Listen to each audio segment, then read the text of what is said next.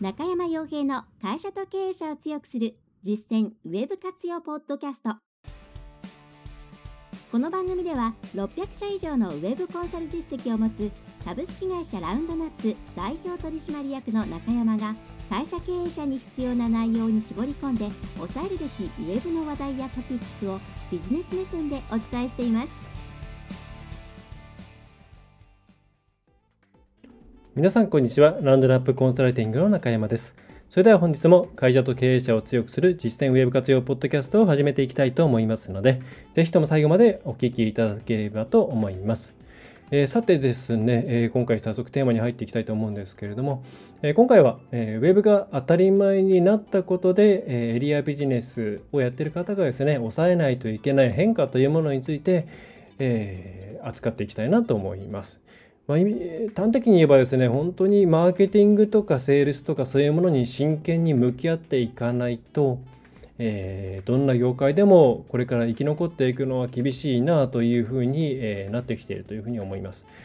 で、えー、今回それこのテーマを扱おうと思った、まあ、発端としてはですね少し前のニュースなんですけれども2018年9月19日に J キャストの方初初のニュースで私ライブドアブログの方で見たんであニュースの方で見たんですけれどもえ学習塾がですね、え倒産件数過去最多の見通しということになっています。え企業調査の帝国データバンク2008年以降の教育関連業者の倒産動向を見ていくと、2018年は8月末時点で65件ということで、前年の1月から8月期の5月17件を消えたということになっています。まこのペースでいくと過去最多の100件前後ということになるのではないかということですね。まあ、倒産なのでおそらく個人事業でやっていた方の廃業は含まれていないんじゃないかなと思います。帝国で帝国データバンクで多分個人事業主まではいかないと思うんで、まあ、そうすると実際になくなっているあるいはフェードアウトしているようなところというのはこの何倍もあるんじゃないかなというふうに思います。で、えー、この記事の中では、まあ、やはりこういう学習塾なのでこの原因としてはやっぱり少子少子高齢化ですね少子高齢化というものによる生徒数の減少が大きな原因ではないかというふうに書かれています。で、パイの奪い合いになっていくので企業体力があるところとか、えー、きちんとえー、お客さんに対してリーチできるマーケティングとかセールスをやれるような会社が生き残ってるんじゃないかというところになって、え、います。で、え、それ自体はですね正しいというかその通りだと思うんですね。ただ、え、それだけで終わらせてしまうとちょっと怖いかなっていうのが、え、このニュースを読んだ時の感想でした。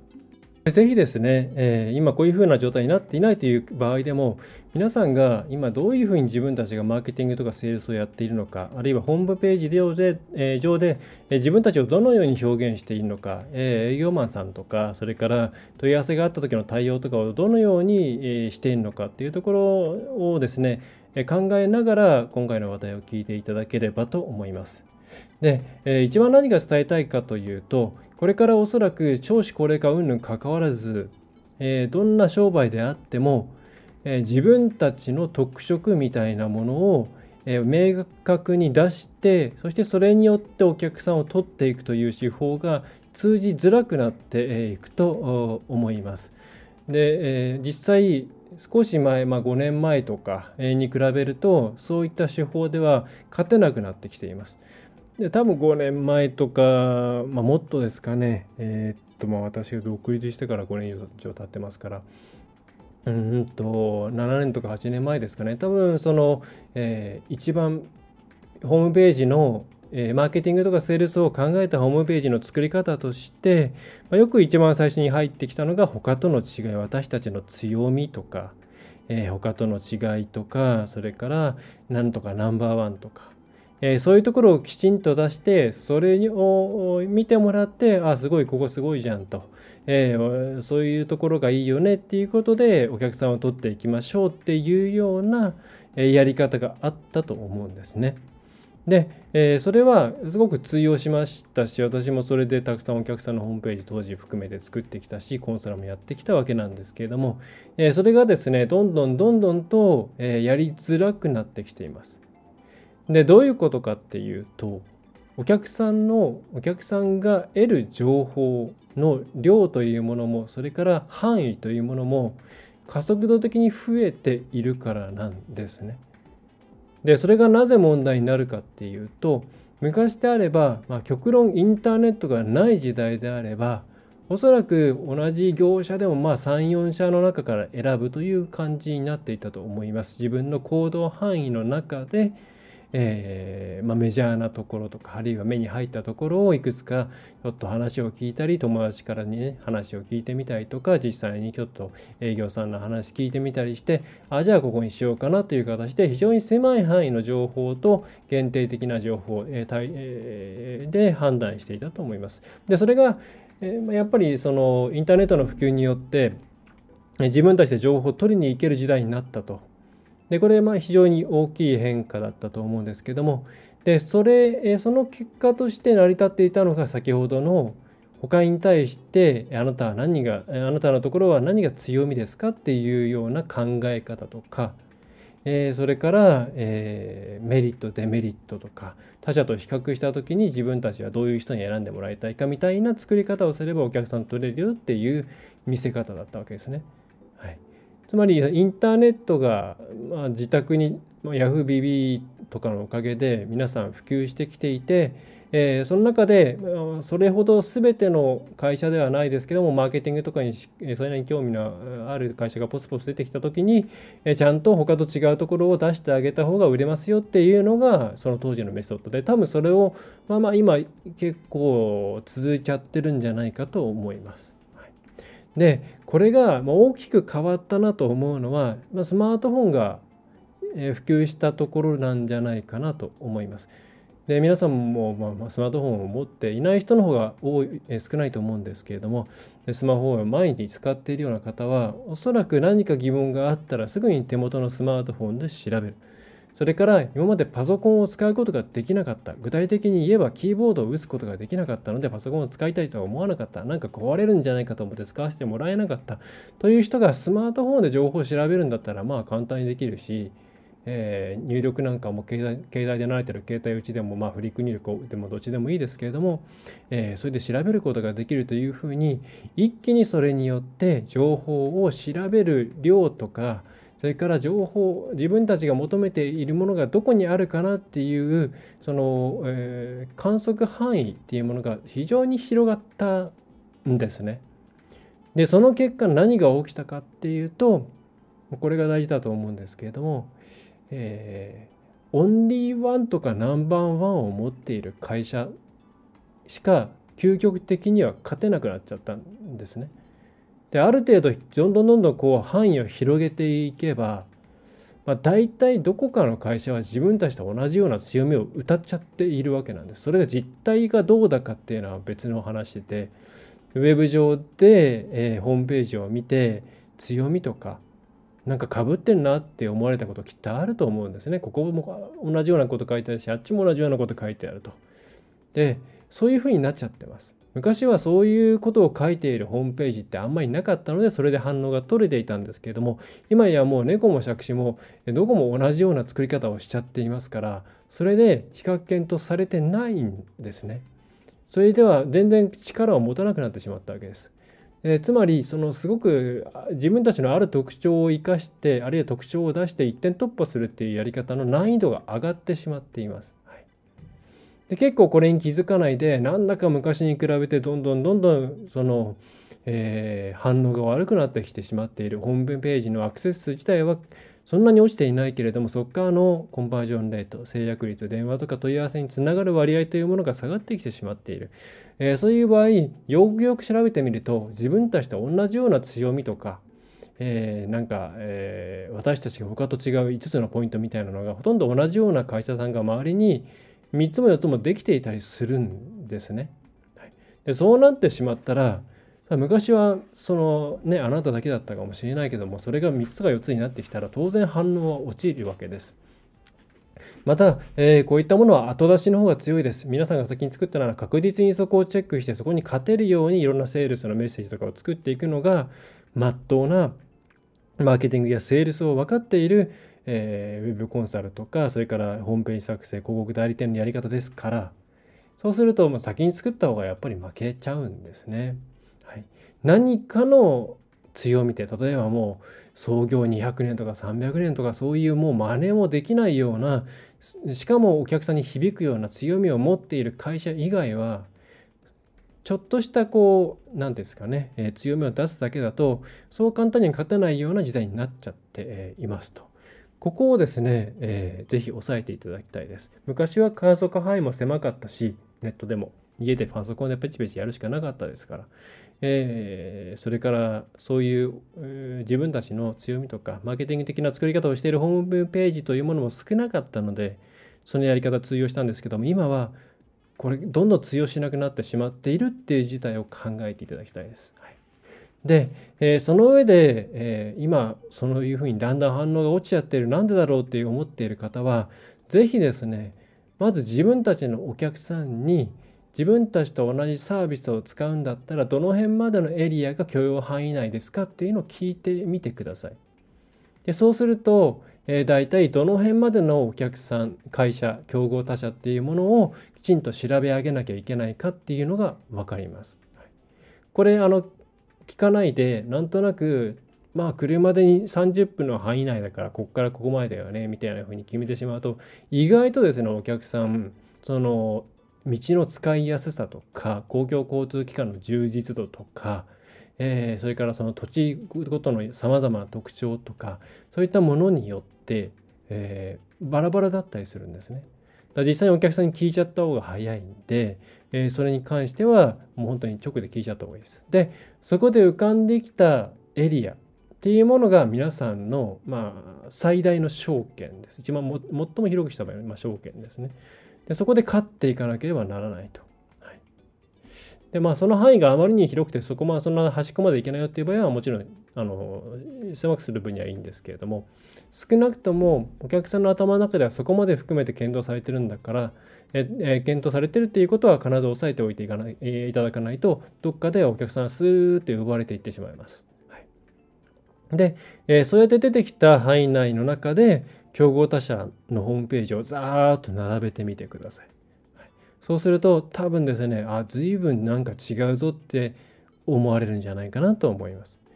まあ、ずっとあの1ヶ月に1回必ずチェックしてるよっていう方は気づいているかもしれないんですけれども、えー、なんか作ってからそんなにもう気にしてないです。作ってあのどこ制作会社さんに作ってもらって反応がある程度取れて、まあ、だんだん落ちてきてはいるけども問い合わせもあるからまあほっといてますみたいな、えー、場合はですねあらこんなことになっているんだなっていうふうになっちゃってるケースが多いんで。そうやって、えー、お客さんが考えている比較対象の範囲内範囲内の中で一体どんな売り方をどんな会社がやってるのかっていうのをぜひチェックしてみてください。でそこであれこれってここと比較されたら普通選ばないよねうちをっていうものであったりここうちと全く同じことを歌っていてしかもこういうことまで言ってるじゃんみたいなそういうものが見つかったらこれもう一回戦略立て直すしかないです。最も健全な姿はもう月に1回ぐらいそういうチェックを行って、えー、先々半年1年後にこういう強みを作っておかないと次勝てないよねっていう形で戦略を常にアップデートしていくのが理想なんですけれども、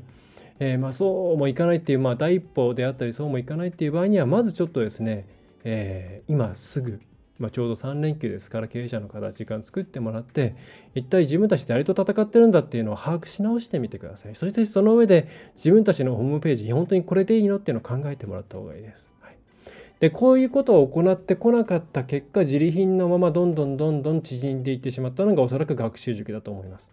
学習塾も個人だから潰れた少子化だから潰れたっていうかというと少子化になったががゆえに1人当たりにかけるえー、教育費っていうものは、まあ、基本的に単純に考えれば上げられるわけなんですね。そして教育に熱心な人っていうのは一定の割合で必ずいますからじゃあうちはこれから自分たちのいろんな、えー、今まで培ってきたものとか、ね、状況を考えたらこういう方向に1年後に入れこういうポジションに1年後いることができればこの先も生きていけるんじゃないかなっていうことに先に気づいていればいろんな動き方ができたはずなんです。で、えー、その時にじゃあその姿になるためには今の自分たちのアセット資産、まあ、お金とかそういう意味ではなくって技術とかそういうものも含めてですねも含めて、えー、ダメだっていう場合はじゃあ1年間の間になんとかそれを実現できるような体制を整えたりとか自分たちのレベルアップをしようということができたはずなんですけど、まあ、おそらくこの学習塾のケースなんかではそういうことをやっていけなかったのかなと思います。単純に考えれば少子化になっていってどんどん厳しくなっていくっていうのはまあ当たり前のことではあります。はい、でそういう中でまあ、自分の代でも終わらせようという方はまた別ですよ。えー、そうではなくて、ちゃんとこれからも事業を発展継続していこうと、えー、従業員を養っていこうと、まあるいは家族を養っていこうというふうに思っているのであれば、本来はそうやって戦略のアップデートというものを定期的に行って自分たちがどっちに進んでいくべきかっていうのを考え続けなければいけなかったわけなんですね。でそういったところをぜひこれを聞いている皆さんはですね行っていただきたいです。でうちでコンサルを受けている方っていうのも定期的にそういうことを気づいてもらえるような投げかけをしていますし実際そういうことをですね、え習慣としてやってもらっているところがあの古い方なんか大体そうですね。なので、まあ、そういうところは最近こうあの雑談の中で最近こういうところが出てきてこういう言い方してるんだけども、まあ、こういうふうにしていこうかなどういうふうにしたら方がいいと思いますかみたいなですねそういう未来の質問が出てくるんですね。はい、でもそうじゃない場合って、まあ、なんか今目先のなんか今最近営業の案件の質が悪いんですよねみたいなえー、これとりあえずクロージングしたいんですけどもなんかキャッチコピー変えませんかとかそういう話になってきちゃったりするわけでもっと未来の話ができるはずなんですと。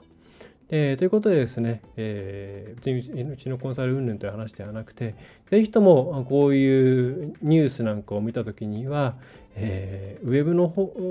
まあ、方を自分たちも、え、危機感を持って捉えてやっていかなきゃいけないということを考えていただきたいなというふうに思います。はい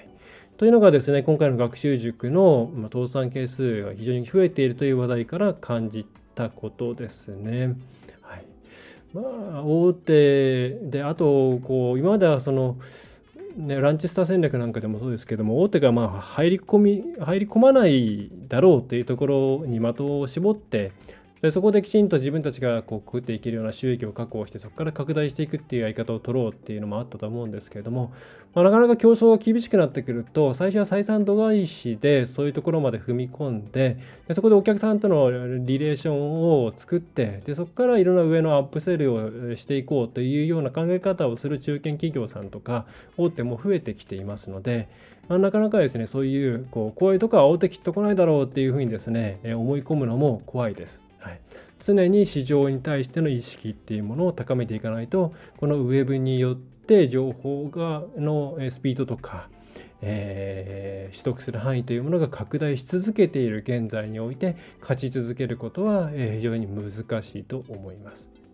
確実にこれからきあのまともにやっていける企業さんっていうのは減っていくはずですとであってもパイの取り合いになっていきます。はい、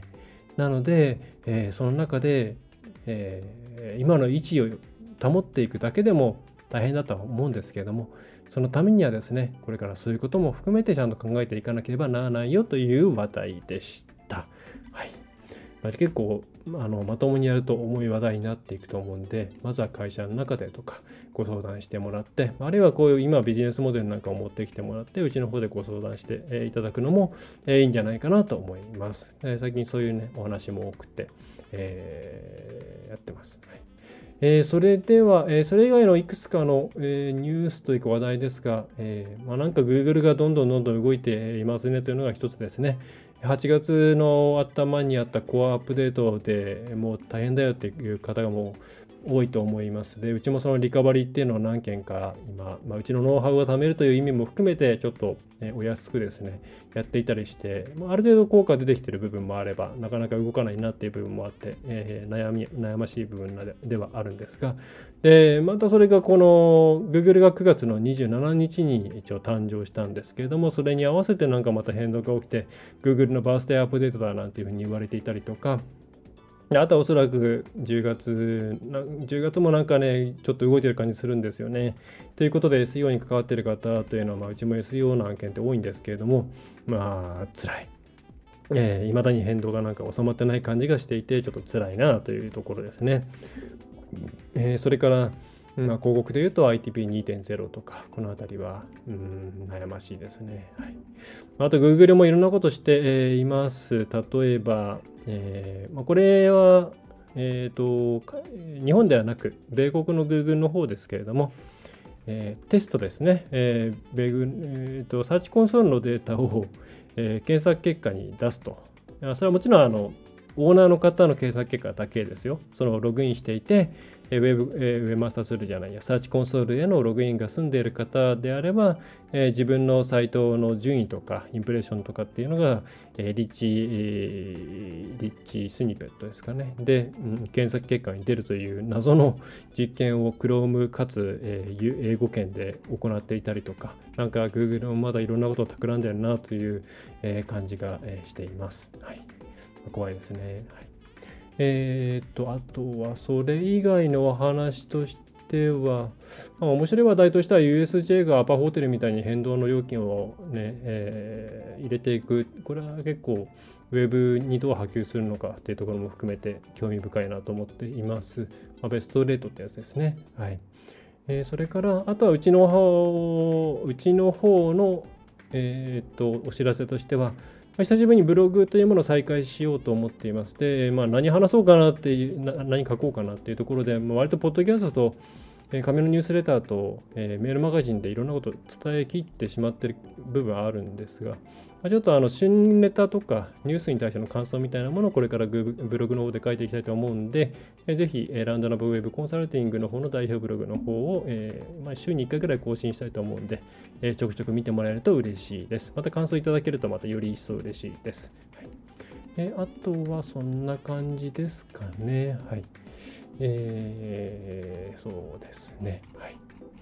えー、それでは、えー、今回も最後までお聴きいただきましてありがとうございました。えー、ラウンドラップコンサルティングの中山がお送りいたしました。え今回の内容を含めてこういうことを扱ってほ、えー、しいとか、えこれについてはどう思いますかみたいなことは、えラウンドラップコンサルティングの、えお問い合わせフォームの方から匿名で構いませんので送っていただければ、えポッドキャストで取り扱ったりとか個別にお返事をさせていただきます。はいそれでは、えー、最後までお聞きいただきましてありがとうございました。ラウンドナップコンサルティングの中山がお送りいたしました。今回の内容はいかがでしたでしょうか？ぜひご質問やご感想をラウンドナップコンサルティングのポッドキャスト質問フォームからお寄せください。お待ちしております。また、ホームページにてたくさんの情報を配信していますので、ぜひブログ、メールマガジン、